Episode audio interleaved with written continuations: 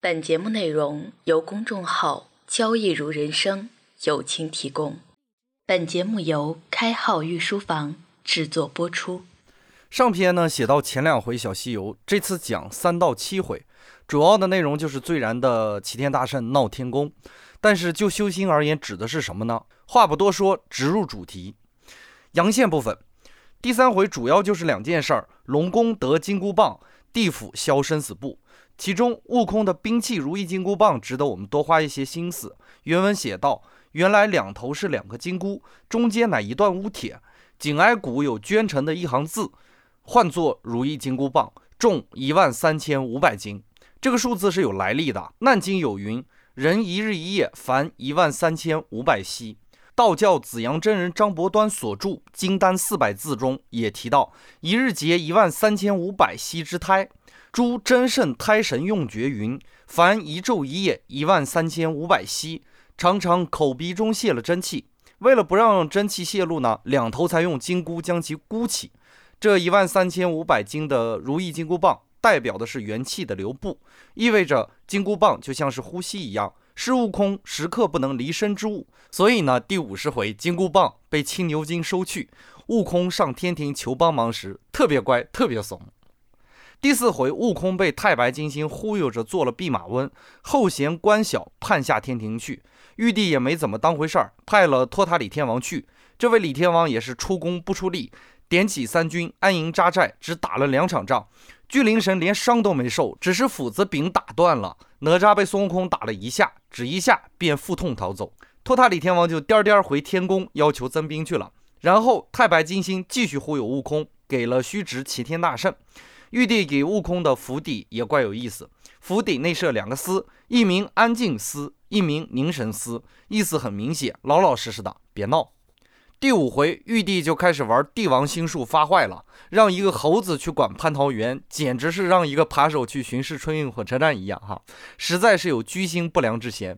结果呢，大圣果然把桃子吃了个爽，又去闹了蟠桃会，吃了老君丹，这就有了全书中打的最爽利痛快的一场仗。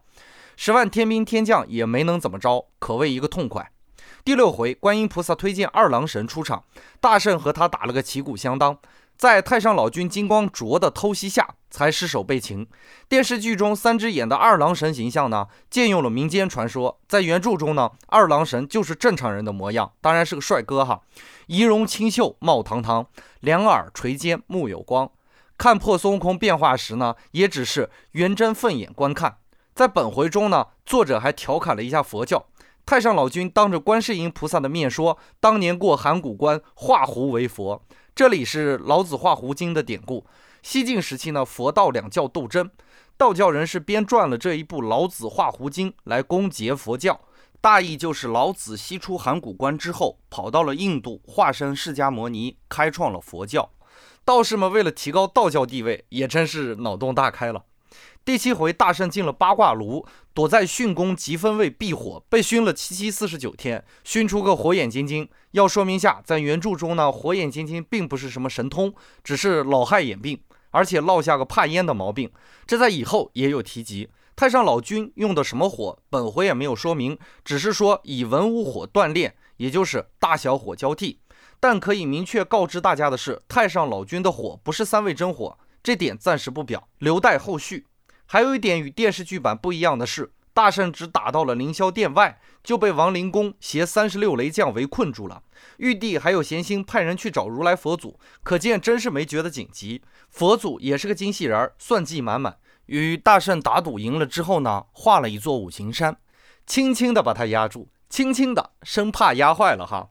在本回的最后呢，还说到待他灾迁满日，自有人救他。真是为了自己的徒弟花费心思铺好了路。本回还有一处作者细心之笔，不得不提。在佛祖压入大圣之后呢，安天大会上，王母娘娘向佛祖献上了蟠桃树莓，半红半绿喷甘香，艳丽仙根万载长。为什么是半红半绿呢？因为第五回说了呀，熟的都让大圣吃光了呀。阳线讲完了，我们开始讲阴线。这一路就必须提到道家修炼的指导思想：性命双修。乍一看很深奥的样子，其实并不。且听我细细道来。道家经典《性命双修万指神龟》中说道：“何谓之性？原始真如，一灵炯炯是也。何谓之命？先天至精，意其氤氲是也；性而心也，而一神之中迥；命而身也，而一气之周流。以现在的语言来说，性就是心性，命呢就是身体。所以性命双修，万神归止。以白话来讲，就是身心健康大宝典。怎么样？是不是亲切多了？道家的修炼思想其实是很科学合理的，就是明心见性，摆脱烦恼，参透迷章，同时把身体搞得棒棒的，百病不侵，延年益寿。当然这是很不容易的，但并不神秘。道家反对只单修一项。吕洞宾有云：“只修性不修命，此是修行第一病。达命宗迷祖性。”恰似剑容无宝镜，瞧吕祖这个顺口溜多好哈！谆谆教导我们要身心同步进步，做德智体美劳全面发展的好学生。不过后来的道教中人由于种种目的，多用根词隐语，把本来简单清晰的思想与修炼越搞越复杂。千拱、龙虎、炉鼎、坎离什么的，可以一词概之：东方神秘主义深奥悬念勾引法。那么回讲《西游记》。本书整体是由有为入无为，由修命达到修性的转变，而这个转变呢，就在第七回完成。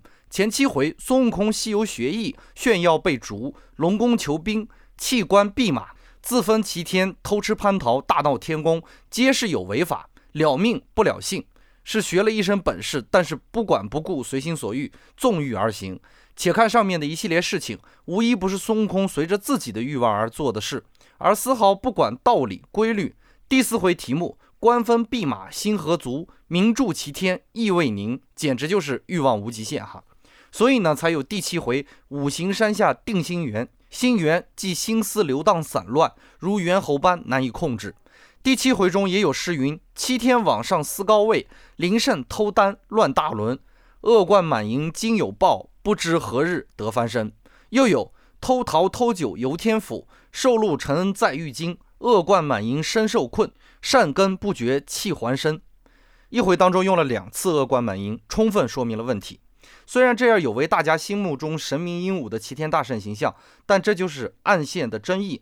达命宗迷祖性，恰似见容无宝镜，只是单纯的有能力，但是做不到明心见性。参不透那些世事迷障，一味的由着自己的性子胡来，结果就是一路闯祸，最终落得个镇压山下、饮铜汁、食铁丸的结果。为什么任何人都拿悟空无奈，而如来一出马就成功了呢？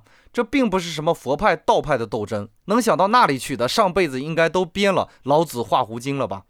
第一篇说过，明代的思想潮流是三教合一，作者只是反对正一教为代表的外丹派，对佛教有所了解就应该知道。如来佛祖的成功，是因为如来所代表的真意，趁如实之道而来成正觉，可以理解为绝对的真理，破除一切迷惘。《金刚经》有云：“若见诸相非相，即见如来。”悟空此时只有本事，心性不足，遇到绝对真理，自然只有被碾压的份儿。明线中令人疑惑的地方，在暗线中有着明确的解释。第七回中有诗言道：“猿猴道体假人心，心似猿猴。”意似身，《西游记》讲的就是人心，警戒我们不要心猿意马、心思散乱不堪，太作了会被客观真理碾压的啊！本篇就播讲到这里，下节预告，下篇解读第八回至第十二回，佛祖之徒整装待发，敬请期待。交易如人生，见自己，见交易。见人生，